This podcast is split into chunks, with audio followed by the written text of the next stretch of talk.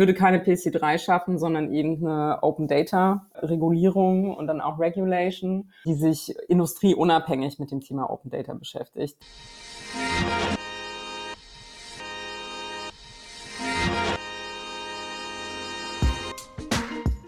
Ask Me Anything, der Hintergrundtalk.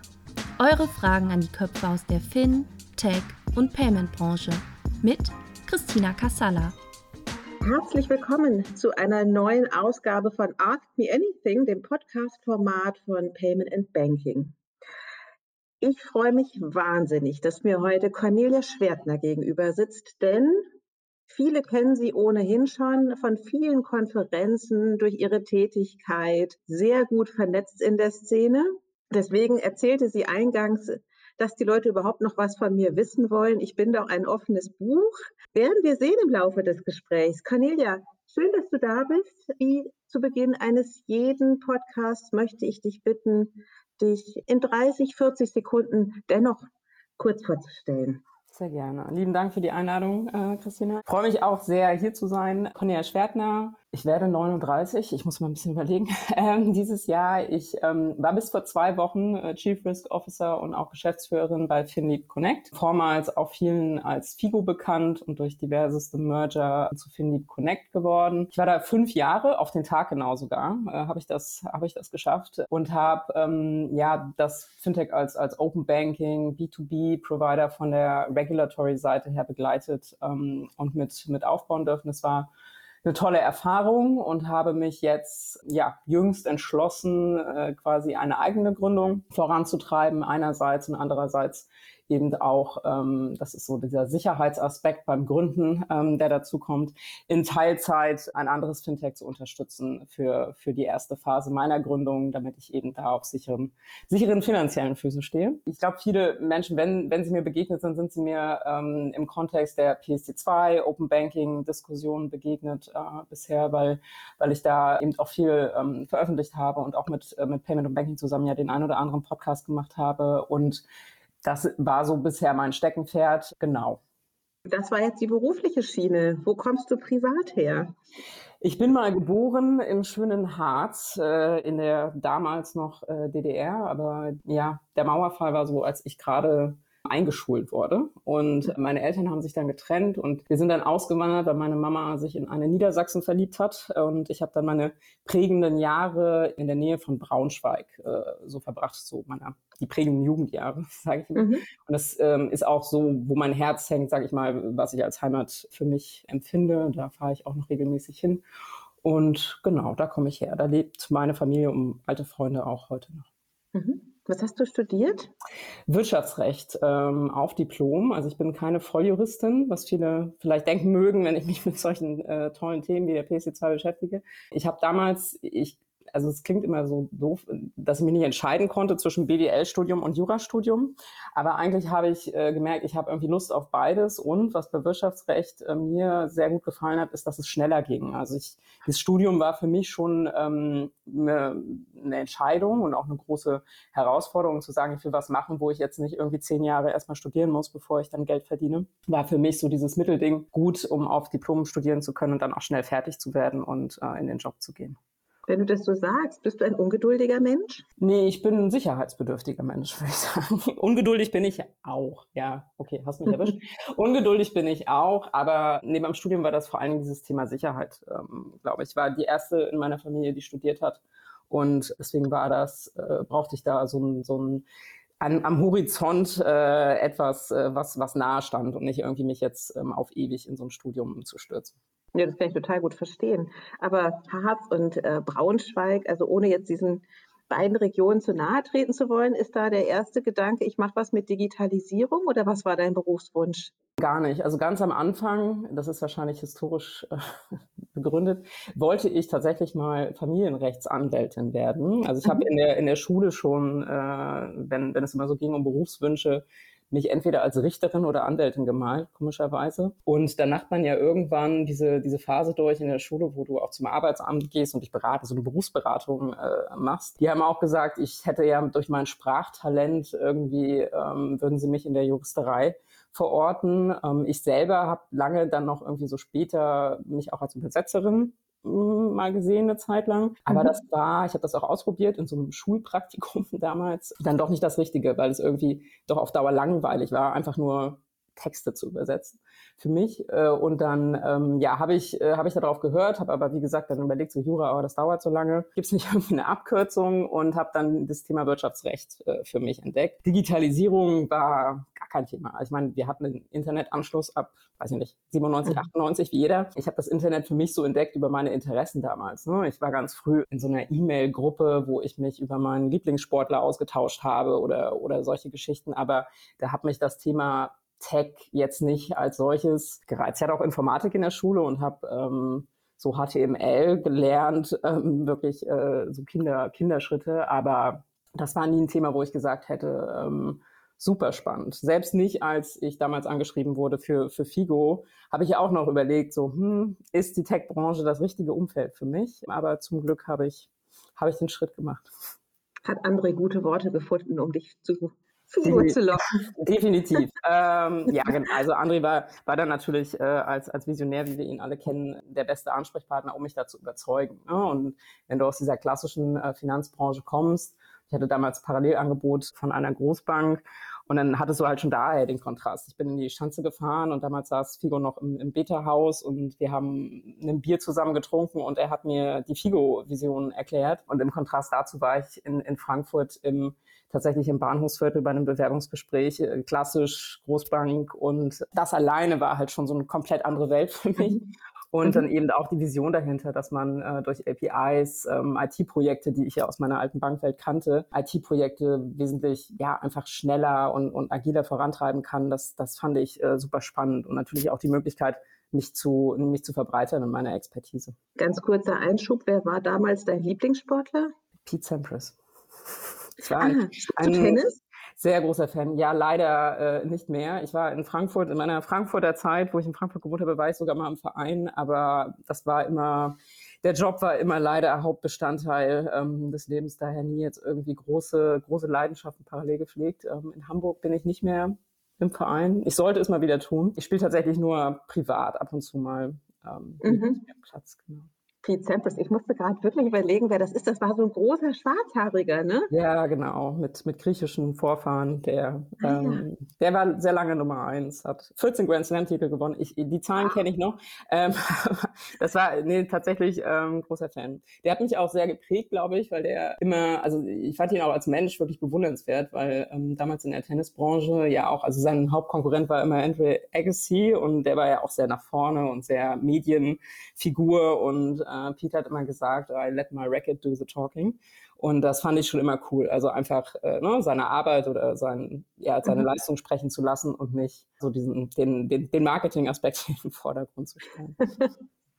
Naja, und auch die Entscheidung, dann damals nach Hamburg zu gehen in so ein Start-up, ja, das war ja damals auch noch so ein bisschen fancy, oder? Äh, und dann gegen eine Bank. Hättest du dir das wirklich vorstellen können, du so mit klassisch Bleistift, Rock und äh, Blazer? War ich ja. Also es gibt auch noch Fotos, wenn man googelt im Internet.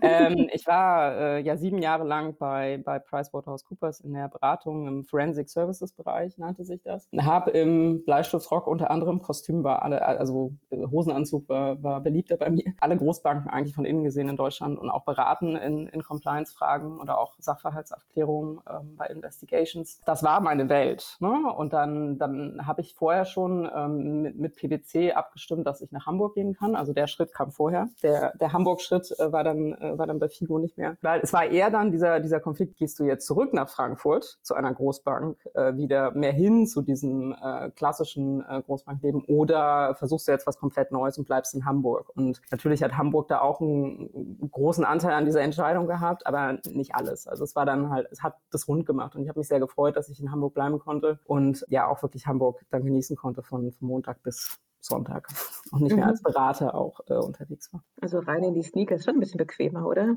Total. Also ich, äh, Homeoffice hat ja die Bequemlichkeit nochmal immens erhöht. Oh, sprich nicht drüber. Oh weia.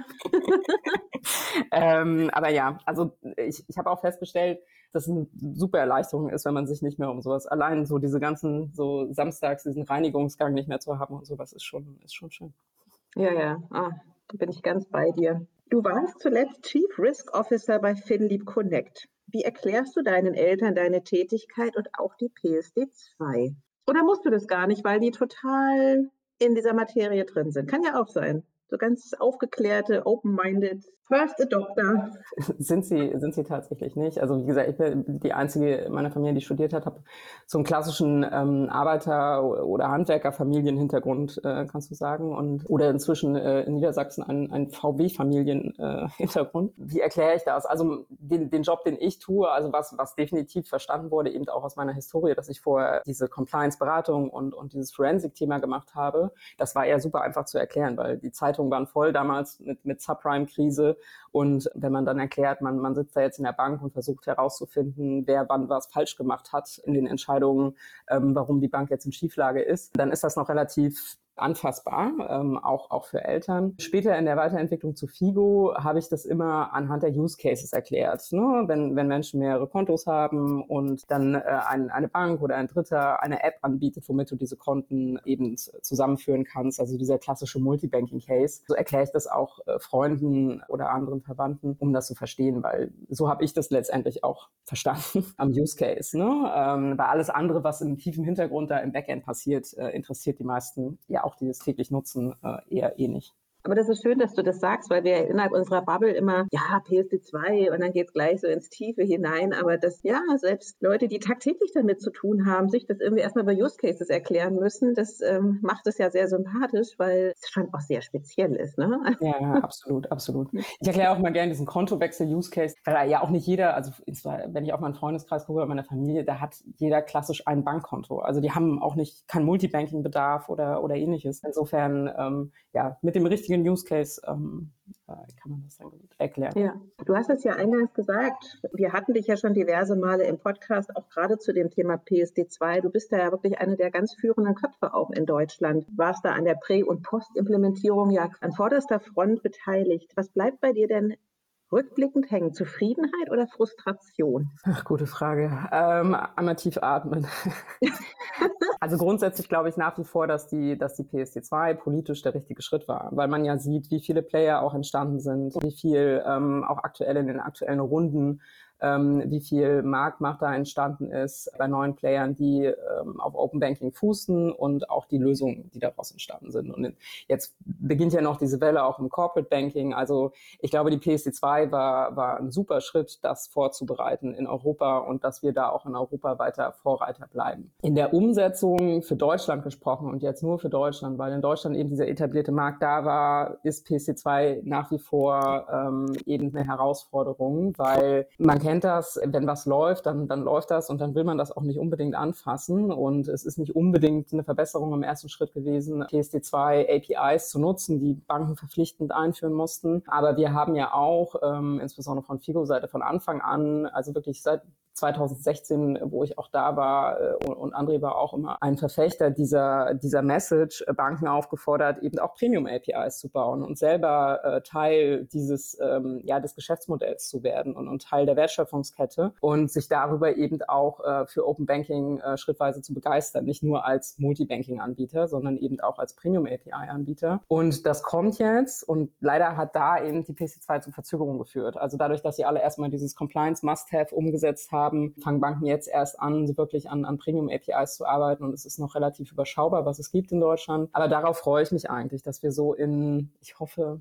zwei, ich hoffe nicht länger, äh, Jahren ähm, eben auch eine breite Premium-API-Landschaft sehen und, und sehen, was Banken daraus für tolle Geschäftsmodelle entwickeln können. Ähm, das würde mich zumindest sehr freuen. Und dann, dann hätten wir einen versöhnlichen Abschluss. Aber da muss noch etwas, äh, da muss noch etwas getan werden.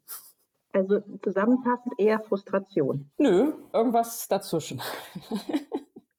Wie das so oft ist, ne? wenn man mit Innovation vorangeht und dann wird man ja besonders in Deutschland gerne auch mal ausgebremst.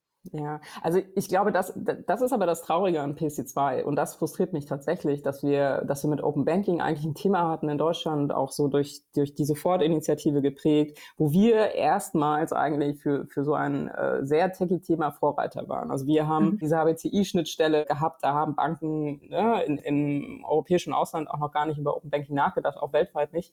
Und ähm, leider ist es jetzt so, dass äh, dadurch, dass äh, wir von außen wieder mit großen Tech-Playern konfrontiert sind, die sich das Thema, die das Thema besetzen im deutschen Markt, äh, der Eindruck entsteht, äh, uns wird jetzt wieder hier irgendwie was, was auferlegt von außen. Aber eigentlich ist der Ursprung in Deutschland und wir könnten mhm. viel stolzer darauf sein. Und ja, wenn der Markt es ohne Politik vorangetrieben hätte, wären wir auch heute weiter. Ne? Also wenn, mhm. wenn damals die Entwicklung gewesen wäre, sofort schreit und die Figos dieser Welt schreien laut und die Banken bauen Premium-APIs, statt dass wir uns in einer PC2-Diskussion verheddern über Jahre, sehe der Markt heute schon wesentlich stärker aus, auch europäisch stärker. Und wir hätten jetzt nicht diese Situation, dass wir von außen auch so viel ähm, Konkurrenz erleben in Deutschland. Mhm. Hast du das Gefühl, dass jetzt mittlerweile andere die Früchte ernten und ist genau, sozusagen das, also, die Hoffnung für Deutschland gestorben oder hast du da doch noch Hoffnung, dass es da Nee, das, das würde ich so nicht sehen, weil wir ja in Deutschland halt auch dieses etablierte Feld haben. Sehr, also diese Banklandschaft in Deutschland, die ist ja auch einzigartig. Allein die Vielfältigkeit und, und ähm, die Besonderheiten. Und es ist auch mit heute mit der PSD2 nicht einfach, ähm,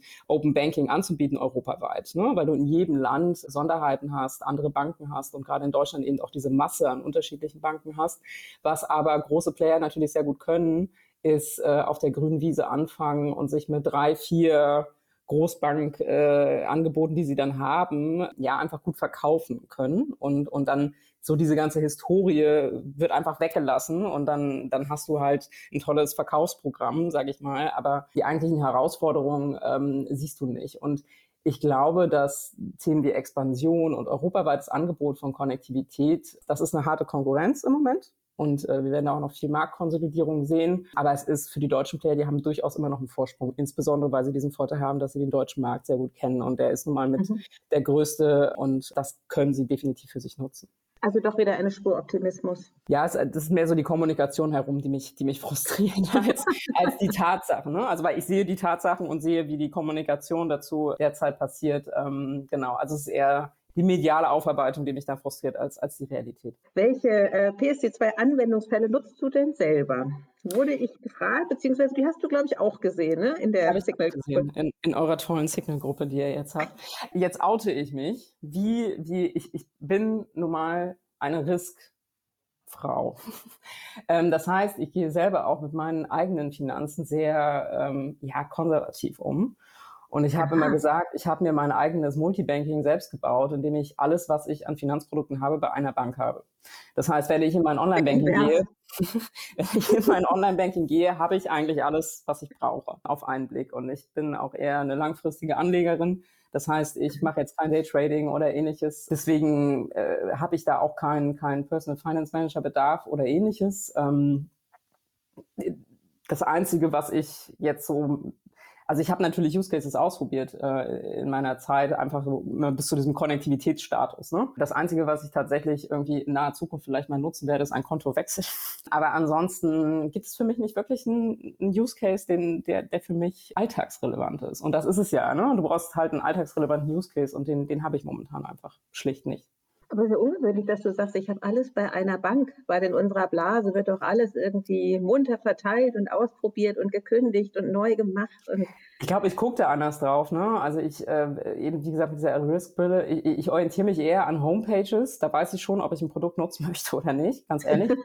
ähm, ich schaue mir auch Nutzungsbestimmungen an oder ähnliches. Es ist überhaupt nicht meine Welt, jetzt äh, fünf Bankkonten ausprobieren zu müssen, um mir eine Meinung darüber, also das machen ja andere glücklicherweise und dann kann ich das nachlesen. Ich habe auch selber gar keine Lust auf diesen administrativen Aufwand, der da dahinter hängt. Was ich so mache, ist, ich, ich gucke mir sehr, auch sehr genau an, wie sieht so eine Nutzerbestimmung aus und eine Datenschutzerklärung und wie gehen die Menschen damit um, wie sie ihre äh, User aufklären und, und solche Geschichten. So gucke ich eher auf die Produkte und ich glaube, das ist eine andere Sicht. Ne? Äh, die meisten wollen halt einfach äh, warten immer auf die, die App oder die Bank, die ihnen jetzt alle, ne, ähm, alle Probleme löst und ich gehe da eben anders mit um, weil ich dann immer noch so diesen diesen Risikoaspekt im Hinterkopf habe. Deswegen bin ich da nicht so breit gestreut. Ich habe eine Neobank, die ich ausprobiere, die ich parallel quasi quasi nutze und ausprobiere und beobachte, ob sie reif genug ist, dass ich irgendwann mal sage, das wird mein Hauptkonto. Aber Open Banking Use Cases daher leider mhm. nicht. Mhm. Du sagtest, du guckst dir die Homepage an. Was spielt da für dich die Rolle? Du sagtest natürlich irgendwie die ganzen äh, rechtlichen Dinge, aber gibt es für dich auch so eine Art Sprache, die dich eher anspricht? Und würdest du dich dann eher zu den Nerdies zählen oder eher zur breiten Masse? Ich bin dann tatsächlich ein Nerd. Also ich achte sehr darauf, dass äh, insbesondere in diesem regulierten Umfeld, dass wenn Nutzern etwas erklärt wird, dass das äh, Hand und Fuß hat und dass das auch regulatorisch korrekt ist. Weil du gerade in diesem Umfeld von White Label Banking, was wir haben, oder auch Open Banking oder auch äh, das, das Produkt, was wir selber auch ähm, entwickelt haben mit diesen License as a Service äh, Themen. Ja, ähm, du musst Nutzer einmal ganz genau erklären, wofür nutzt du Drittdienstleister etc. pp. Und wenn das ein Player für mich nicht in einer Art tut, äh, dass ich sage, dass das hat Hand und Fuß und ich vertraue eurer Expertise, was regulatorische Themen angeht, werde ich schon skeptisch. Aber das ist halt einfach meiner Nerd-Natur geschuldet, dass ich da sehr anspruchsvoll bin, glaube ich, und über sowas dann auch nicht als Kunde äh, nicht hinwegsehen möchte. Also ich möchte mich gerne mhm. wohlfühlen und ja, also was Finanzen angeht, äh, möchte man sich ja unbedingt wohlfühlen und ich ja, würde daher auch nicht jedem mein Geld anvertrauen oder auch nicht so. Und dieses Spielgeldthema, wie gesagt, ist für mich nicht so ein, ist für mich nicht so relevant, dass ich jetzt rein nach, nach uh, Usability oder User Experience, das ist etwas, das ist auch sehr persönlich, würde ich sagen. Klar rege ich mich auch auf über die UX des Online-Bankings meiner Bank, aber das ist jetzt für mich nicht so der Trigger, dass ich jetzt diesen administrativen Aufwand eingehe und äh, ne, da bin ich sehr bequem und typisch deutsch manchmal. Mhm. Dass ich dann, dass ich dann eher in diesen sauren Apfel beiße und, und drüber mecker, als dass ich jetzt äh, unbedingt äh, alles ausprobiere. Da werde ich jetzt die, äh, die Payment- und Banking-Fangemeinde enttäuschen. Ich glaube auch. Okay, dann Hand aufs Herz. Beschäftigst du dich gerne mit Geld?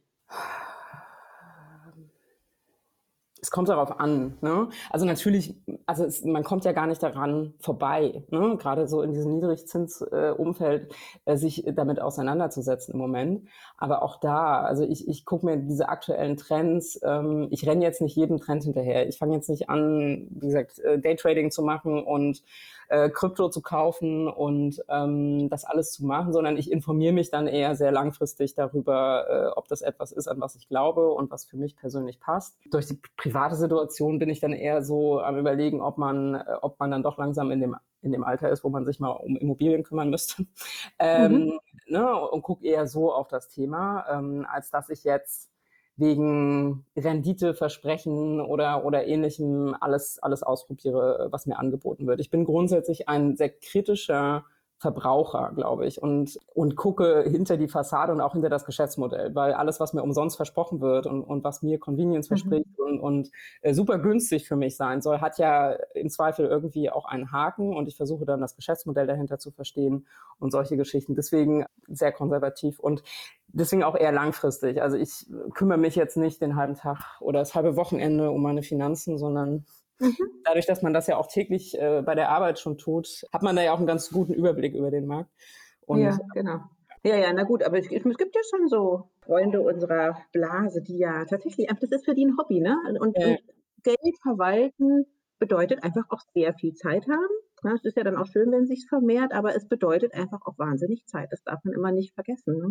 Ja, ich bin da, ich habe mir mein Aktiendepot gebaut aus so verschiedenen, verschiedenen äh, oder decke da verschiedene Dinge ab, sei es irgendwelche persönlichen äh, Präferenzen, ähm, aber auch zum Beispiel bin da eher auf Sicherheit gegangen. Aber es ist ja gut, dass wir jetzt unterbrochen worden sind, weil wir ja eine neue Frage gestartet haben, was du von der PSD3 hältst. Gar nichts. Äh, also beziehungsweise ich würde keinen, das hatte ich auch schon, schon mehrfach äh, kundgetan, ich würde keine PC3 schaffen, sondern eben eine Open Data Regulierung und dann auch Regulation, die sich industrieunabhängig mit dem Thema Open Data beschäftigt. Das heißt, äh, nicht nur Banken in irgendeiner Form ähm, da in die Pflicht zu nehmen, sondern es gibt so viele andere große Industrien, ähm, wo auch persönliche Daten liegen, die man ja, die man vielleicht nutzen kann, um darauf Mehrwerte aufzubauen. Und es sollte ein allgemeines äh, Thema sein und nicht, ich würde, also für einzelne Industrien braucht man damit Sicherheit aus Sicherheitsthemen äh, etc., vielleicht Spezifikationen, aber ich würde das Thema größer denken und das macht die EU ja zum Glück auch. Du hast ja vorhin auch schon über den Regulator gesprochen,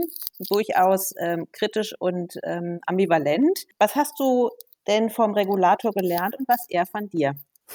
Das ist eine interessante Frage. Ähm, da muss ich, erst, da, muss ich, da muss, ui. Ähm, also vom Wieder atmen. genau, ja nicht atmen, aber das ist eine Gehirnwindung, die es da braucht. Also man lernt wahnsinnig viel vom Regulator. Ich, ich halte auch viel vom Regulator und es braucht ihn definitiv. Was leider zu beobachten ist, ist eben dieser allgemeine Trend, dass, dass viel geredet wird und, und ähm, ja, es manchmal halt einfach an der Umsetzung dann scheitert. Ne? Also es gibt äh, viele, viele Initiativen ja auch, um Digitalisierung zu unterstützen, um Fintech zu unterstützen, etc. Aber man hat jetzt sehr gut gesehen, auch in der aktuellen Wirecard-Krise, nenne ich es mal in Anführungsstrichen, dass sich dann auch schnell auf Themen gestürzt wird, wo die Ursache vermutet wird, was dann super schnell geht und, und wo dann die komplette Fintech-Branche plötzlich äh, am Pranger steht, was, was schade ist. Ne? Und das ist, das sind politische Ursachen, die da dahinter stehen. Und das ist halt, das ist halt ein Aspekt, der, der manchmal so ein bisschen frustrierend ist auf der, auf der regulatorischen Seite, dass eben auch viel Politik betrieben wird. Das liegt in der Natur der Sache, äh, weil das nun mal der öffentliche Dienst ist. Aber das macht es halt wahnsinnig schwierig. Und ich würde mir da manchmal technokratischere Strukturen wünschen. Also dass tatsächlich ähm, Experten wissen und die Sache äh, zählt und weniger, wer jetzt wen gut kennt und mit welcher Partei gerade im, im BMF hier es zu tun haben oder ähnliches. Ähm, ich glaube, dann würde, würde wesentlich mehr vorangehen. Ähm, aber das ist leider eine Utopie, glaube ich. Ähm, und insofern müssen wir damit umgehen, äh, wie es da ist. Also was man immer lernen kann, ist eben auf sich zu fahren. Das mache ich von Natur aus, aber das ist etwas, glaube ich, was, äh, was der Markt manchmal hier und da äh, vielleicht überspringen, ist so äh, dieses Thema, wenn ich bestimmte, wenn ich bestimmte Produkte anbiete, was hat das eben vielleicht auch langfristig für, für Konsequenzen für die Gesellschaft als Beispiel. Und da kann man sehr viel, glaube ich, lernen äh, von, von Gesetzgeber und auch Regulator. Und die, also den, die zweite, den zweiten Teil dieser Frage verstehe ich ehrlich gesagt nicht. Was habe ich von mir gelernt? Nee, was er, was er von dir gelernt hat. Ach so, ja, ja da, ja. Äh, ähm, ach so, okay. Verstanden. Ach so, jetzt ist alles ganz. Ähm, ja, es gibt ja nicht den Regulator. Ne? Ich habe tatsächlich die Erfahrung gemacht, dass wenn man auf Augenhöhe Gespräche führt mit den Menschen, ähm, die bei äh, der BaFin arbeiten, die im BMF arbeiten und denen erstmal versucht zu erklären, was passiert denn da draußen gerade am Markt und wie funktionieren die Produkte, was ist denn der Use Case und wo wollen wir hin und auch aus Verbrauchersicht das Thema mit, mit den Menschen diskutiert, weil das ist ihr Kernthema, diesen Verbraucher eben ja auch zu schützen, dass man da sehr viele, viele offene und auch, auch konstruktive Gespräche führen kann. Das heißt, ich hoffe, dass ich, dass ich weiß ich nicht. Also ich glaube, das macht ja jeder. Ne? Also jeder, der sich auch als, als Lobbyist bezeichnet, äh, versucht, die Marktsicht äh, an den Regulator und an den Gesetzgeber heranzutragen. Was, wir, was wir am Anfang, glaube ich, geprägt haben, ist so dieses Thema Austauschrunde. Ne? Also dass wir gesagt haben, ja, lasst uns doch mal alle an einen Tisch kommen und lasst das Thema fachlich diskutieren und nicht jetzt irgendwie nur über E-Mail oder, oder äh, Einzelgespräche. Ne? Also ich kann das mit der BaFin diskutieren, die BaFin diskutiert das dann wieder mit der Bankenseite. Aber wenn wir alle an einem Tisch sitzen, ähm, dann dann, geht es eher voran. Und ähm, da hat es schon durchaus eine Entwicklung gegeben, gerade in dieser ganzen PC2-Diskussion, die ich auch als sehr positiv empfunden habe. Aber ich wäre jetzt der letzte Mensch, der das irgendwie an, an meiner Person festmacht oder ähnliches. Also das, das war ja eine Marktentwicklung und ähm, ja. Mhm, mh. Wäre denn eine Position für dich in der Politik denkbar? Ja, ich habe es ja gerade gesagt. so ein bisschen indirekt. Ne? Ich weiß nicht, ob ich dieses die Hälfte meines meines beruflichen Alltags damit zu verbringen, zu überlegen, mit wem muss ich jetzt wann sprechen, damit ich genügend Backing habe, um bestimmte Themen äh, durchzudrücken. Das liegt mir nicht, beziehungsweise es macht mir einfach keinen Spaß. So mhm. und ich bin gern Stratege, wenn es um die Sache geht, aber nicht, wenn es um Klüngel oder politische Überzeugungen geht. Und der Teil würde mir tatsächlich keinen Spaß machen. Und ich habe auch äh, festgestellt, dass ja, dass ich am, am besten halt einfach performe oder oder arbeite, wenn ich ich selbst sein kann und authentisch sein kann. Und ich glaube, in diesen Kreisen, sei es beim Regulator selbst oder sei es auch in der Politik, kann man oftmals nicht authentisch sein, einfach weil man Gesichter wahren muss oder oder Menschen schützen muss oder oder äh, Strukturen und Systeme schützen muss. Und ähm, ich glaube, deshalb würde es mir nicht gelingen. Also und mir fehlt momentan auch die Fantasie für, für die richtige Position. ähm, was, ich, was ich richtig gut finde, ist die aktuelle Initiative bei der BaFin auch eine, eine eigene Investigativeinheit aufzubauen. Das, das brauchen wir dringend. Ähm, da auch gute Leute zu haben, damit eben auch ja sozusagen diese Struktur der Wirtschaftsprüfung durchbrochen wird und nicht auch Sonderprüfungen der BaFin dann immer wieder an die Big Four gehen als Beispiel. Und das finde ich super gut. Das ist so das Einzige, wo ich sagen würde, wenn mir jetzt jemand angeboten hätte, Frau Schwertner, leiten Sie die Investigativabteilung bei der BaFin, hätte ich vielleicht mhm. drüber nachgedacht. Aber sonst in irgendeine politische Richtung treibt es mich gerade nicht. Okay, dann überspringe ich jetzt die Frage, wie viel Geld man dir zahlen muss, damit du bei der BaFin anfängst. Ich finde ich finde die BaFin äh, ganz, äh, ich, ich finde es, also mal abgesehen von den Standorten, die jetzt nicht so mein Fall wären, äh, mit, mit Bonn, mit Bonn und Frankfurt, weil einfach ich, ich jahrelang in Frankfurt war. Ähm, also doch Bonn? ähm, ja, auch nicht so. Also es ist halt so, von Hamburg aus gesehen ist Bonn so oh, weit weg. Das ist so, diese, diese vier Stunden Zugstrecke, die, die ist ein leidiges Thema. Genau, lass uns die Frage überspringen. Die überspringen wir. Okay, also gestrichen. Was hast du aus dem Merger von Figo und FinReach gelernt und was war da für dich die größte Überraschung? Sehr gute Frage. Ähm, was habe ich aus dem Merger gelernt? Also ich glaube, also auch erstmal in erster Linie sehr viel menschlich ist. Ne? Also das ist ja so ein typischer äh, Change-Prozess in einem Unternehmen, wo du erstmal die, die Basis auch abholen musst und mitnehmen musst von Tag eins. Ne? Da treffen wirklich teilweise ja Welten aufeinander, weil jedes Unternehmen für sich ja nicht in seiner Bubble, aber schon irgendwie in seinem Team intern gewisse Strukturen gebildet hat, gewisse Rituale ähm, etc. Und es ist, ist ein langer Weg auch und ein Prozess, ähm, dann ein großes Team zu formen. Und das war tatsächlich eine Herausforderung. Das war eine erwartbare Herausforderung, aber man musste es wirklich aktiv tun und unterstützen. Da habe ich halt wahnsinnig, glaube ich, nochmal sehr viel gelernt über Change Management. Einfach so ganz mhm. allgemein, mhm. äh, ne? ähm, wie, man, wie man das auch äh, gut machen kann und da auch auf Menschen achten muss. Und ähm, Überraschungen eigentlich kann ich nicht sagen, dass es, ähm, dass es eine große Überraschung gab. Also es hat mich dann vielleicht überrascht, äh, wie das so rückblickend, wie gut wir dann weil wir ja so verschiedene Inseln waren. Wir haben das äh, große Team in Hamburg gehabt, in Berlin, dann kleinere Inseln in Italien, Spanien und eine sehr kleine Insel in Frankreich. Ähm, wie gut für uns dann diese Remote-Arbeit funktioniert hat in, in Corona-Zeit. Ne? Und da, ich glaube, da nochmal so der letzte, letzte Funke auch übergesprungen ist, ein großes Team zu werden, weil jeder plötzlich darauf angewiesen war, ähm, digital miteinander zu kommunizieren und darüber sich neue Kommunikationswege ergeben haben. Insofern hatte, hatte da Corona vielleicht sogar einen positiven Effekt ähm, auf die Organisation äh, für uns. Und ähm, das war vielleicht dann rückblickend äh, eine kleine Überraschung. Wäre es denn für dich jemals in Betracht gekommen, auch nach Berlin zu ziehen? Wie sage ich das jetzt? Nein. Also ich liebe Hamburg sehr und äh, Punkt. Punkt.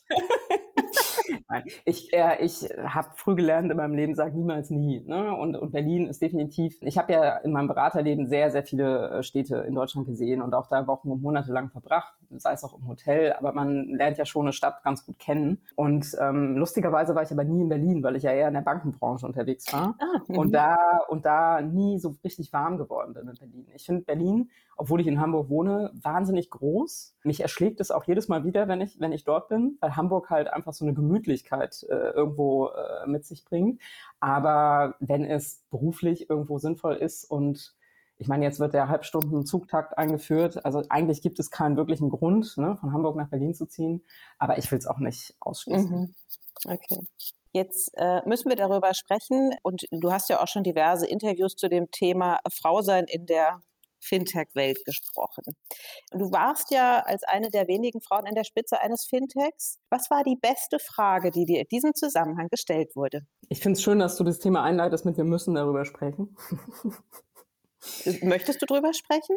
Nein, äh, ich, äh, ich, ich empfinde das inzwischen tatsächlich so, dass es, wie soll ich das sagen, das ist, natürlich muss man darüber sprechen und wir, wir müssen das Thema weiter in der Sensibilisierung hochhalten, absolut, aber es ist natürlich, äh, irgendwann hast du die Grenze erreicht dessen, was du zu dem Thema auch äh, sagen kannst. Mhm. Ne? Ähm, deswegen ist die Frage schon mal gut, was ist die beste Frage äh, gewesen, die mir in dem Zusammenhang gestellt wurde. Ich glaube, ich mag alle Fragen, die in die Richtung gehen, was man selber vielleicht äh, an Erfahrungen gemacht hat, aktiv und was man anderen Frauen raten würde. Ne? Weniger dieses, was müssen andere tun, also auch nicht andere im Sinne von, was muss mein Chef tun, sondern wie, wie kann ich halt vielleicht auch meinen Chef mal irgendwie überraschen und, und äh, überzeugen. Solche Auseinandersetzungen finde ich gut und auch wirklich pragmatische, pragmatische Wege. Ne? Und weniger dieses High-Level, wie wir jetzt irgendwie Frauen unterstützen können oder ähnliches. Vielleicht solche, solche Fragen. Was sind denn deine Karrieretipps für Frauen in der Branche? Ja, so ein bisschen Speak up. Ne? Ähm, also nicht darauf warten, dass einem Dinge angeboten werden, sondern ähm, auch im richtigen Moment äh, sagen, ich will das jetzt machen. Weil das immer so eine Erwartungshaltung oft ist. Ja, man hat ja dies gemacht und man hat das gemacht. Jetzt müsste der Chef ja erkennen, man hätte den nächsten Schritt verdient. Aber es ist halt oftmals nicht so. Und man muss selber den Mund aufmachen und sagen, ich sehe mich an dieser Position XY, ich mache das. Ne? Und da auch mutiger sein und es ist ja leider so, dass, dass wir uns selber als Frau gesprochen jetzt ähm, oftmals mehr hinterfragen. Schaffe ich das jetzt? Muss ich noch, keine Ahnung, noch fünf Ausbildungen und Zusatzausbildungen machen, dass ich bestimmte Rollen erfüllen kann? Und leider ist das halt auf der anderen Seite nicht so. Die Leute kommen halt einfach voran und äh, hinterfragen sich weniger. Und ich glaube, so dieses gesunde Selbstbewusstsein äh, darüber zu entwickeln, was man kann und äh, dann dafür auch einzustehen und zu sagen, ähm, ich mache das jetzt einfach. Und selbst wenn ich nur 90 Prozent kann. Die restlichen 10 Prozent, die lerne ich on the job. Ähm, und es wird schon schief gehen. Einfach dann auch machen und, und, und hart einfordern. Und Netzwerk ist natürlich auch ähm, wichtig im Sinne von Mentoren finden. Ne? Also ich habe ähm, auch super viel gelernt von Menschen, die einfach für einen da waren, wenn es darum geht, also diesen Rat auch on the job zu erhalten. Ne? Also dass man Ausschau hält nach, äh, nach Menschen, die einem ein Mentor sein können und die im richtigen Moment, wenn ich dann wirklich mal einen Rat brauche, äh, mir vielleicht eine Taktik äh, ans, ans Herz legen, die ich noch nicht auf dem Schirm habe, weil ich, weil ich so in meinem operativen Alltag ähm, einfach in, in Hektik untergehe. Also auch das Gespräch über Karriere Schritte suchen. Ne? Machen ja viele einfach auch nicht, dass sie das mit sich selbst ausmachen vielleicht oder damit Kollegen besprechen. Aber da hast du ja auch manchmal einfach auch so eine Konkurrenzsituation oder ähnliches. Also lieber außerhalb des Unternehmens vielleicht nach Menschen suchen, die einem, die einem dann mal einen guten Tipp geben können, wie man damit umgeht. In welche Karrierefalle sollten Frauen niemals treten? Oh Gott. oh. Warum überlegst du lange? Ja, weil ich jetzt, also das ist für mich super, also es, dieses Thema ist so ein, äh, es kann einfach, ist, ähm, lass mich überlegen, Karrierefalle. Also ich glaube, was so eine typische Karrierefalle ist, ist, sich in so eine Organisations- und Mädchen für alles Rolle drücken zu lassen vielleicht und dadurch, unabhängig von der Art der Tätigkeit, ne? Aber Frauen, und das ist, mich nervt halt einfach so Sätze zu sagen, wie Frauen neigen dazu, weil es halt, es gibt nicht die Frau, ne? Deswegen, deswegen stöhne ich so über diese Fragen. Sorry, nimm es nicht persönlich.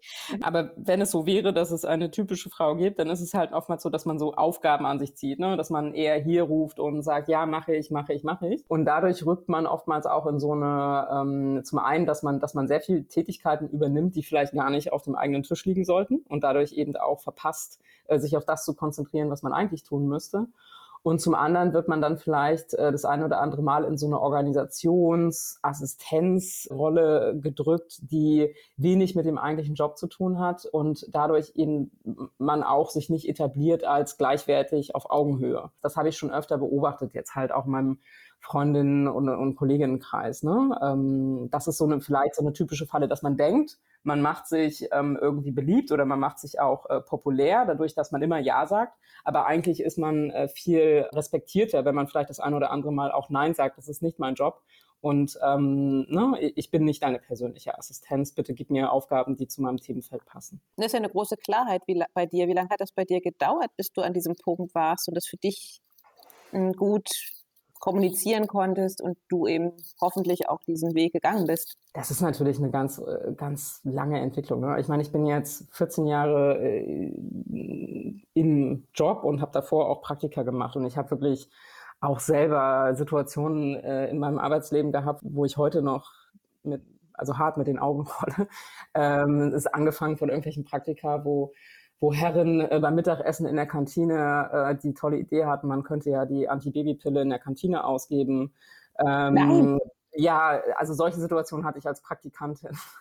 Wie kam die denn ähm, dazu? Das ist ja, ja unfassbar. Weil, ja, weil äh, Frauen ja immer wieder ausfallen als, als Arbeitskraft. Da könnte man doch mal die Antibabypille in der Kantine ausgeben ähm, weil die ja wahrscheinlich auch äh, nicht helle genug sind, um die regelmäßig einzunehmen. Äh, das Oder selber was gegen die Verhütung zu tun? Ja, also das war doch ganz weit davon entfernt, irgendwo eine eigene Verantwortung für das Thema äh, zu Das entwickeln. ist ja verrückt. Aber das, also das waren so meine Anfänge im Berufsleben, äh, sag ich mal, auf, auf solche Männerbilder äh, zu treffen. Und ähm, dann war das einfach eine Entwicklung. Ich glaube, wenn man dann in dieser klaren Hierarchiestufen-Situation wie bei in, in so einer Wirtschaftsprüfungsgesellschaft wie PwC hängt, dann, dann schaut man mal nach links und rechts und sieht halt, dass vielleicht der ein oder andere Mann an einem vorbeizieht oder auch erfolgreich ist, einfach weil er sich sehr gut präsentieren kann und vielleicht weniger, weil er einen geilen Job gemacht hat. So, sage ich jetzt mal. Und dann fängt man an, dieses System auch ein Stück weit zu hinterfragen. Aber dieses Selbstbewusstsein aufzubauen und vielleicht auch eine Expertise aufzubauen, dass man dann auch Forderungen anfängt zu stellen, das, das ist halt tatsächlich ein Prozess. Ne? Das würde ich jetzt auch, würde ich auch niemandem raten, der jetzt irgendwie sehr, sehr jung im Job ist, weil das kann ja dann auch schnell arrogant wirken äh, oder, oder ähnlich oder zu pushy und zu ellbogenhaft. Ähm, das muss sich entwickeln und ich habe halt bin am besten immer gefahren, indem ich mich darauf konzentriert habe, einen guten Job zu machen und dann Forderungen zu stellen, sage ich mal. So, ne, ganz, ganz klassisch. Und das, äh, und da habe ich halt eigentlich einfach nur zwei, dreimal die Erfahrung gemacht, wenn ich gefragt habe, ich möchte was, dass ich es bekommen habe. Mhm. Und dadurch habe ich halt dann dieses Selbstbewusstsein entwickelt, auch äh, ja äh, stärker zu fordern und, und äh, es dann auch zu bekommen. Es wird dann vermutlich auch einfacher zu fragen. Ne? Beim ersten genau. Mal, da geht man ja genau. wahrscheinlich eine Woche lang am Büro des Chefs oder der Chefin vorbei, bis man dann mal reinguckt oder so, ja. Lass uns über die aktuelle Situation sprechen. Du hast ja jetzt FinLeap Connect verlassen. Warum? Ich habe ja einen, einen langen äh, Blogpost dazu auch geteilt. Ähm, verschiedene Aspekte. Also zum einen war das natürlich eine super tolle Erfahrung, diese fünf Jahre auch zu begleiten, was es bedeutet, ein Unternehmen so from scratch aufzubauen. Ne? Ich, als wir damals angefangen haben, waren wir 20 Leute. Also ich, als ich damals bei FIGO angefangen habe, waren wir 20 Leute. Und als ich jetzt gegangen bin, waren wir durch diese diversen Merger ja auch 130. Und ähm, das war halt einfach, diese fünf Jahre, die fühlen sich an wie 20. Also einfach so, weil, weil sie so lehrreich waren. Äh, nein, hoffentlich nicht. Aber manchmal auch. Manchmal auch. Ja, das klingt nämlich auch manchmal so. ähm, aber also man hat so viel mitgenommen und so viel gelernt, äh, auch über sich selbst, ähm, dass, dass das einfach äh, eine wahnsinnig gute Basis dafür war, jetzt irgendwie nochmal mit sich selbst in Medias Res zu gehen und zu sagen, was, was will ich eigentlich äh, die nächsten äh, fünf oder zehn Jahre machen? Und ähm, dadurch, dass äh, ich am Anfang eben gerade, als wir noch so sehr klein waren im Team, die Erfahrung gemacht habe, wie cool es ist, auch strategisch über so eine ja, Firmenausrichtung zu entscheiden und, und solche Dinge mit voranzutreiben. Machen wir jetzt ein Produkt, machen wir das Produkt nicht? Wie machen wir das Produkt? Und, und solche Themen, ähm, es hat mir wahnsinnig Spaß gemacht, das auch in der Umsetzung zu machen. Da wollte ich halt gern wieder hin, weil du, ähm, du bist in so einer Chief Risk Officer Rolle bist du ja klassisch, würde man definieren, im Backoffice. Das heißt, ähm, du nimmst Produktstrategien, du nimmst neue Produktideen eher ab und sagst, macht das regulatorisch Sinn ähm, und so weiter. Und da, da hat mir eben gefehlt, dass ich auch mal diejenige bin, die die äh, Produktideen einbringen kann ähm, oder, oder nach vorne treiben kann, weil es halt auch einfach, äh, klar hatte ich immer die Möglichkeit dazu, aber es ist halt auch einfach äh, neben dem Job als Chief Risk Officer äh, schwierig, sowas, äh, sowas zu treiben. Und deswegen habe ich schweren Herzens da mein tolles Team äh, ja hinter mir gelassen sozusagen, weil ich jetzt versuchen möchte, auch mal meine eigenen Ideen, wie könnte man äh, vielleicht auch Fintech nutzen, um, um soziale Herausforderungen anzugehen, ähm, nach vorne zu treiben, weil die Fintech-Branche, wie wir sie heute äh, jetzt mal für Deutschland gesprochen sehen, ist ja eigentlich ähm, vereinfacht gesprochen die, die, die Bankenbranche im Digital. Und ich glaube halt, wir haben hier und da vielleicht den Schritt verpasst, auch mal zu sagen, wir drücken jetzt mal irgendwie auf den Tabula Rasa Knopf und schauen mal, können wir nicht eigentlich Technik auch einsetzen in, in einer Art und Weise, die es eben auch ermöglicht, Probleme zu lösen, die, die wirklich relevant sind und auch gesellschaftlich relevant sind ähm, und nicht nur ein Bankprodukt zu digitalisieren und einfacher in der Anwendung zu machen. Kannst du das ein bisschen konkretisieren? Also es klingt ja nach einem sehr gesellschaftlichen Ansatz. Du hast ganz äh, ja, äh, handfeste Beispiele wie eine Tomorrow Bank, die versucht eben neben diesem äh, Fintech-Produkt eben auch das Thema Ökologie ähm, abzudecken oder auch einen, einen äh, Social Impact dadurch zu schaffen, dass sie dass sie eben äh, grüne Investitionen vorantreiben wollen. Das ist ein schönes Beispiel dafür. Das ist ja auch ein absoluter Trend im Moment ähm, in der Bankenwelt auch. Äh, Sustainable Sustainability und, und Sustainable Finance. Und das ist auch gut so, weil da ist ja dringender Handlungsbedarf. Aber es gibt auch andere gesellschaftliche Herausforderungen, sei es äh, finanzielle Allgemeinbildung, ähm, dass wir auch, nehmen so Trends wie äh, Buy Now, Pay Later Das ist ein Riesentrendthema im Moment und selbst äh, so Initiativen wie EPI etc. denken, denken darüber nach. Aber wenn wir flächendeckend in Europa bei Now Pay Later zum Trend machen, bedeutet das eben auch, dass Menschen, die zu Verschuldung neigen, sich noch mehr verzetteln ähm, auch Trading und, und diese Gamification im Trading. Ne? Äh, es ist, natürlich ist es super toll, wenn ich traden kann. Das kostet mich kaum noch etwas pro Trade, aber andererseits verleitet es mich eben auch dazu, äh, Risiken einzugehen, die ich vorher vielleicht äh, zweimal überdacht habe. Und ähm, insbesondere, wenn wir jetzt dann vielleicht noch in eine, die nächste Entwicklungsstufe wäre so, ich nehme einen Kredit auf, um, um damit äh, Hebelprodukte zu traden oder ähnliches, dann kommen wir in Welten, wo es halt wirklich risikoreich wird. Und ich darf als Risikotante, sage ich jetzt mal so, ähm, auch diese Risikosicht auf den Markt haben, ähm, weil es das einfach auch braucht als Ausgleich. Ich, ich finde es super gut, äh, wenn sich neue Trends entwickeln und die brauchen wir auch, aber es braucht auch immer diesen Ausgleich, dass wir schauen und hinterfragen, was ist die langfristige Entwicklung solcher Trends und kann man Menschen, die, die da ja vielleicht ähm, außen vor gelassen werden ähm, oder, oder Menschen, die mit finanziellen Hürden zu kämpfen haben, wenn, nehmen wir die mit oder nutzen wir die jetzt noch mehr aus? Ne? Ähm, da einfach auch auf Themen wie Ungleichheit zu achten, wie gesagt, finanzielle Bildung und äh, ja, Neudeutsch Financial Inclusion ähm, haben wir, haben wir alle Zielgruppen im Blick, wenn wir Banking-Produkte bauen. Hast du denn das Gefühl, dass die Etablierten da überhaupt das Interesse haben? Ja, also grundsätzlich ist es ja so, dass äh, das Interesse erstmal in erster Linie im, im Geldverdienen äh, liegt. Und natürlich äh, ist das Interesse etwas sozial äh, soziale ähm, Anforderungen zu bedienen. Also es gibt ja diese, diese UN-SDG-Index, mhm. äh, ne? Und, und jedes Unternehmen versucht sich damit ja auch mit, mit einer Sustainability äh, Governance und Leitlinie irgendwo daran lang zu hangeln und, und ähm, Prozesse einzuführen, die, die darauf einzahlen. Aber letztendlich, insbesondere in, in Großbanken, die dann am Ende noch börsennotiert sind, geht es immer darum, im nächsten Quartal wieder ne, ähm, mhm. eine, eine tolle Topline vorweisen zu können.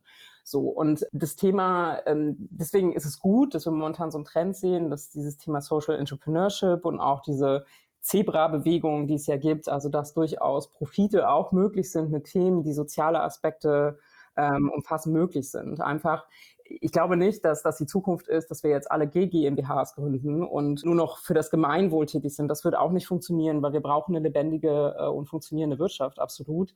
Aber ich glaube, es gibt ähm, gerade in diesem Kompromissfeld, also beziehungsweise nicht Kompromiss, aber genau in der Mitte, dass du einen Social Impact bewegst und gleichzeitig Profite machst, gibt es einen wahnsinnig tollen Hebel, um eben ähm, solche Themen wie die Klimakrise und auch soziale Ungleichheit zu bekämpfen und du, du, tust dann was Gutes und kannst trotzdem noch erfolgreicher Unternehmer sein. Und äh, da ist dieser Trend unbedingt ja vonnöten. Ähm, und dann werden sich vielleicht auch die großen Player hier und da ein wenig wieder mit verändern, hoffentlich. Mhm, mh. Sehr nett, dass du über dich selber Risikotante sagst. Rollt dein Freundeskreis nicht permanent die Augen, wenn du mit dem großen Aber kommst?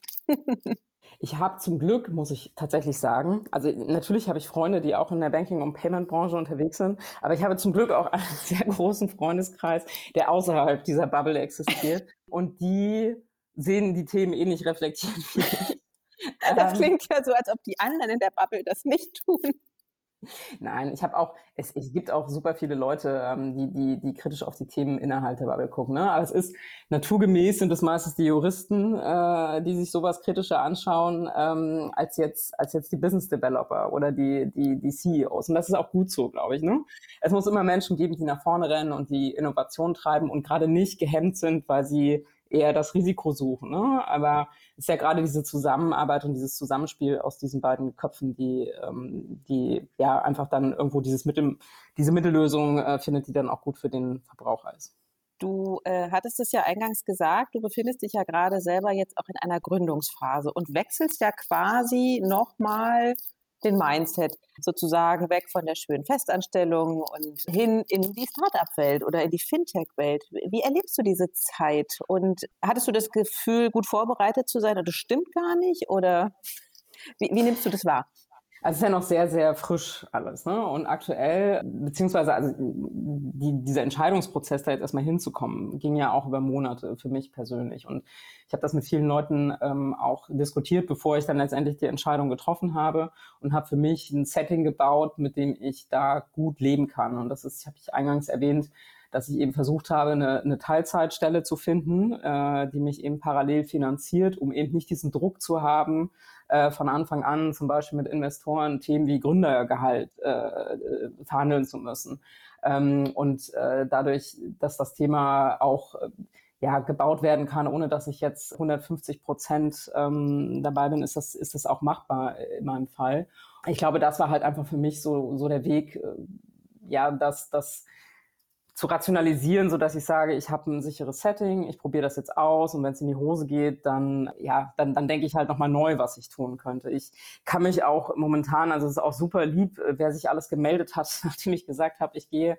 Ich habe auch ein ganz gutes Sicherheitsgefühl dadurch, dass, dass, dass ich das Gefühl habe, ich, ich finde schon wieder einen Job. Also es ist nicht so, dass ich jetzt irgendwie Angst Angst habe, dass ich äh, ewig, weiß ich nicht, mit einer Arbeitslosigkeit kämpfen muss oder, oder ähnliches. Ne? Ich glaube, mhm. das sind eine andere Grundvoraussetzung, ähm, einfach dadurch, dass ich mir auch inzwischen ähm, ein gutes Netzwerk aufgebaut habe, die wo ich eher momentan immer entschuldigend sagen muss, nee, sorry, tut mir leid, ich will jetzt erstmal mein eigenes Baby vorantreiben. Und ähm, darüber funktioniert es irgendwie für mich, dadurch, dass ich diese Bestätigung habe und dieses Angebot äh, an Möglichkeiten im Moment, dass ich das für mich ja, rationalisieren kann und sagen kann, ja, das, das ist richtig, probiere das jetzt aus und wenn es schief geht, dann geht es halt schief und dann kommt was anderes. Ja, das Sicherheitsnetz, ne, das gibt einem ja, ja. Freiheiten irgendwie auch, ne, dann genau. in Ruhe entscheiden zu können. Hm. Wenn du dich jetzt aber aus dieser Fintech-Welt verabschieden wollen würdest, so da, danach klingt's ja aber gar nicht. Aber was würdest du gerne noch mal außerhalb dieser Bubble lernen wollen? Ich glaube, wenn ich ein Akademikerkind gewesen wäre, ich hätte wahrscheinlich auch irgendwie von, von Anfang an eher was Geisteswissenschaftliches studiert vielleicht. Ne? Also ich war immer sehr interessiert, was so Themen wie, Literatur und Sprache anging und, und solche Themen. Also wenn ich, glaube ich, nochmal komplett von vorne anfangen würde, würde ich vielleicht sogar in so eine, ja, entweder äh, Lektoratrichtung oder Sch Schreibenrichtung äh, gehen, wenn ich so komplett außerhalb der, der Welt äh, denken würde. Ja, ich, ich weiß, es ist kein, kein einfaches Feld, in dem man unterwegs sein kann. Aber das ist das, was mir Spaß macht und, und was ich auch, ähm, was ich auch super gerne mache. Also so Blogposts schreiben oder ähnliches macht mir super viel Spaß. Wenn ich nochmal lernen würde, würde ich tatsächlich, also wenn ich mich jetzt entscheiden würde, ich könnte mich nochmal hinsetzen und irgendwas neu lernen, würde ich tatsächlich in, in eine Coding-Richtung denken, äh, weil ich super gerne besser verstehen würde, wie Techies manchmal denken. Eigentlich ist die Jurist, man, man sagt ja auch so Jura und, und Coding kann man manchmal vergleichen, ne? weil es auch so Regeln fußt und je nachdem, welchen Hebel ich in welche Richtung lege, kommt am Ende irgendwie ein Ergebnis bei rum. Und ich glaube auch, dass, dass man das deswegen ganz gut übereinander legen kann. Aber so jetzt mal neben dem Job oder neben der Gründung Coden zu lernen, ist nicht so einfach leider. Aber das wäre zum Beispiel was, was ich einfach mal gerne ausprobieren äh, wollen würde. Nicht, dass meine springenden HTML-Tennisbälle damals äh, super hübsch waren. Aber, ähm, aber sie ähm, sprangen immerhin. Sie sprangen, sie sprangen. Ja, also, das ist das, was ich, das ist der was ich ist gelegt. ja. ja, okay. Du sagtest, du hast irgendwie ja als, als Übersetzerin ein Praktikum gemacht. Was hast du übersetzt? Autoreparaturrechnungen von Spanisch ins Deutsche. Das war so witzig. Ähm, das war so ein Übersetzungsbüro, so ein ganz klassisches, althergebrachtes Übersetzungsbüro damals noch in den, ich glaube, das war so Ende der 90er. Der hat einem dann einfach so ein Buch in die Hand gedrückt. Da gab es ja auch noch kein DeepL und kein ne, Google Translator oder ähnliches. Und dann hast du da gesessen und hast Autorechnungen, Verträge, äh, auch aus Sprachen übersetzt, die du nicht gesprochen hast. Ach, du konntest ähm, gar kein Spanisch? Nö, konnte ich Ach nicht. So. Aber ja, man hat sich dann den Kontext erschlossen und es ging dann irgendwie. Also ich habe ja durchaus, also ich habe Französisch und Englisch in der Schule äh, gelernt und hatte dafür ein bisschen Italienisch und hatte dafür schon ein Gefühl. Und ähm, aber nach der zehnten Autorechnung fragst du dich halt irgendwann, nee, das willst du nicht dein ganzes Leben lang machen. Nee, das ja. kann ich verstehen. Ach, wie langweilig. Aber könnte man sich mit dir heute über Autos auf Spanisch unterhalten? Über was heißt Motor und Zündkerze und Keilriemen? Ich, ich denke es nicht aus. Hm? Ich denke nicht. Gut, ähm, zwei Fragen noch, weil du auch gerade sagtest, dich interessiert äh, Literatur. Was liest du für Literatur? Momentan ganz viel, was auch so in dieses Thema Social Impact ähm, und, und auch so mit der Verzahnung zum Thema Banking geht. Gerade versuche ich mich äh, mit, mit einem Buch zu beschäftigen. Das heißt The Social License for Finance von, von David Ruff. Das ist ein Anwalt aus UK, der sich mit dem Thema beschäftigt hat. Also alles, was so, so eigentlich on the job in so eine Jobrichtung geht. Ähm, ich habe zum Beispiel auch äh, sehr gern gelesen das Buch von Gerhard Schick, so die Bank gewinnt immer. Einfach um mal so eine andere Perspektive ähm, auf, auf das Thema Banking auch zu bekommen von Menschen, die sich damit auch aus dieser harten Verbrauchersicht äh, tagtäglich beschäftigen. Dann gibt es so, wenn ich privat Sachbücher lese, dann geht das oftmals auch in so eine ich will jetzt nicht sagen Feminismusrichtung, aber ähm, es gibt zum Beispiel ein tolles Buch, was ich kürzlich gelesen habe, ähm, zum Thema in, in der Männerrepublik, äh, wo es um Politikerinnen geht und so die Geschichte von Politikerinnen, wie sie aufgestiegen sind, was sie für Hürden hatten, also wirklich von am Beginn der Bundesrepublik bis heute. Und das ist super spannend und dann hat man noch mal viel mehr Respekt äh, vor, vor Frauen wie, wie eine Angela Merkel, die, die sich da durchgeboxt haben, muss man echt sagen. Und wenn ich privat, privat wirklich so zum Kopf abschalten lese, dann ähm, am mag Strand. ich am Strand, genau. Dann, dann lese ich sowas wie Heinz Strunk, lustigerweise, oder auch Wolfgang Herrndorf. Mhm. Weiß nicht, ob, ob du dir was sagst. Ja, na klar, na, du, äh, dir, dir muss das was sagen, genau. Ähm, also, was soll das denn heißen? Nein, weil, weil, weil ich dich einfach einschätze als sehr belesenen Menschen. ähm, ja, also sowas, ne? Ähm, aber tatsächlich darf es dann auch mal, na gut, Wolfgang Herrndorf ist jetzt nicht so richtig Zerstreuung, aber dann darf es auch mal Belletristik sein. Ja, absolut. Aber ich bin tatsächlich nicht so der, ähm, also ich lese jetzt nicht irgendwie einen Krimi nach dem anderen oder sowas. Das, also dann, dann mache ich eher lieber Netflix an. Also wenn ja. ich so richtig ah. ab, abschalten will. Okay. Ähm, Mit welcher Serie suchtest du aktuell? Oh, äh, das ist eine gemeine Frage, weil jetzt kommen die, tun sich Abgründe auf, die ich, die ich nicht öffentlich. Du, nach einem Jahr Corona kennen wir diese Abgründe, glaube ich, alle. Ich, ich, ich schaue tatsächlich, und jetzt oute ich mich, ich schaue tatsächlich sehr gerne italienische Teenie-Serien. Ich weiß nicht warum. Ich glaube, ähm, das ist so ein bisschen, also zum einen gucke ich mir die dann teilweise auch im, äh, im Original an und finde das dann äh, witzig, mein, mein bisschen äh, Schulitalienisch äh, wieder aufzufrischen. Und zum anderen ist das halt wirklich was, wo ich dann komplett abschalten kann. Wie heißen die denn? Ich wusste gar nicht, dass es sowas bei Netflix gibt. Man muss, muss einfach nur mal, ich habe jetzt auch den, den, den Titel nicht, also gibt es mehrere tatsächlich. Auch so Filme, italienische Filme sind gerade gut, gut groß angesagt auf, auf ja, Netflix. Ja. Ist dein Sprachvermögen so. durch Netflix wieder besser geworden?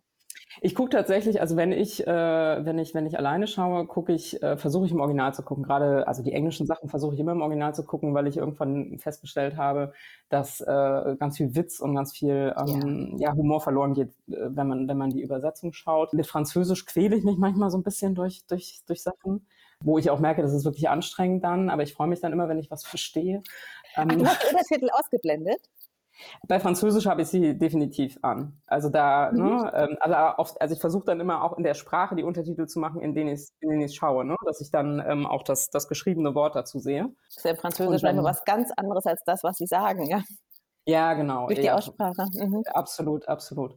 Ähm, nee, aber das ist, ich finde Netflix ein tolles Tool, also oder auch andere ja. Streamingdienste, ähm, um, um Sprachen zu lernen. Ne? Äh, ja, absolut. das stimmt.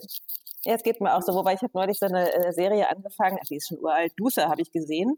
Ich weiß nicht, ob du die geguckt hast und die spielt nee, ja im tiefsten London und da bin ich echt an meine Sprachgrenzen gestoßen, weil die einfach ein ganz krasses British English reden und ja, das äh, liebe ich so, ne? Also ich, ich liebe diese ganzen britischen äh, Akzente, so dieses äh, very Royal Oxford English, äh, ja, das ja. liebe ich total, aber auch so dieses äh, dreckige Englisch, das mag ich total gerne. Ja, ja, ja, also ich verstehe tatsächlich die Amerikaner besser als die Engländer und deswegen, mhm. äh, aber da musste ich dann auch die Untertitel anschalten, weil ich so dachte, also hat er das jetzt wirklich gesagt? Das macht doch gar keinen Sinn. So. ja. Okay, letzte Frage. Führst du ein heimliches Leben als DJ? Weil auf deinem Facebook-Account so viele Plattencover abgebildet sind.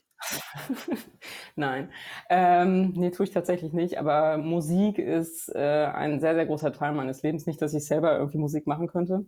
Aber Musik hat mich immer begleitet. So, ich bin mit meiner Mama schon neues Wohnzimmer getanzt, habe zum Glück auch den guten Musikgeschmack von ihr geerbt und mhm. ähm, der da ich, ist. Äh, also ich bin mehr so, also ich bin groß geworden mit äh, meine Mutter ist mehr so in der in der äh, Hard Rock Heavy Metal äh, Welt Und ähm, ich bin dann auch groß geworden mit, äh, mit, mit Heavy Metal so. Ne? Ich meine, kommst du nicht dran vorbei, wenn du in Niedersachsen auf dem Dorf dann deine, deine Premiere hast. Ähm, aber fand ich auch gut, also fand ich immer, äh, habe ich auch mal Spaß zu gehabt und bin dann irgendwann aber in so eine Punk, Hardcore, Indie Ecke. Ich, ich höre auch Singer-Songwriter, so Folk und, und solche Sachen. Aber ja, jetzt halt nicht irgendwie, also ich gehe auch tanzen zu Hip-Hop. Ne? Also ich habe einen relativ äh, breiten Musikgeschmack, aber eher nichts, was aktuell so, wenn du mir die aktuellen Charts vorspielst, äh, bin ich immer so ein bisschen irritiert. Und klingt ja auch irgendwie alles gleich seit den letzten zehn Jahren gefühlt, ne? Genau, das, das ist auch mal so die Wahrnehmung. Ich frage mich aber auch immer, ob das so das ist, was früher unsere Eltern zu uns gesagt haben, wenn die so Musik von uns gehört haben. Ne? Was, was macht ihr da eigentlich? Also ob man langsam einfach alt wird und deswegen die Musik nicht mehr versteht, ich weiß es nicht.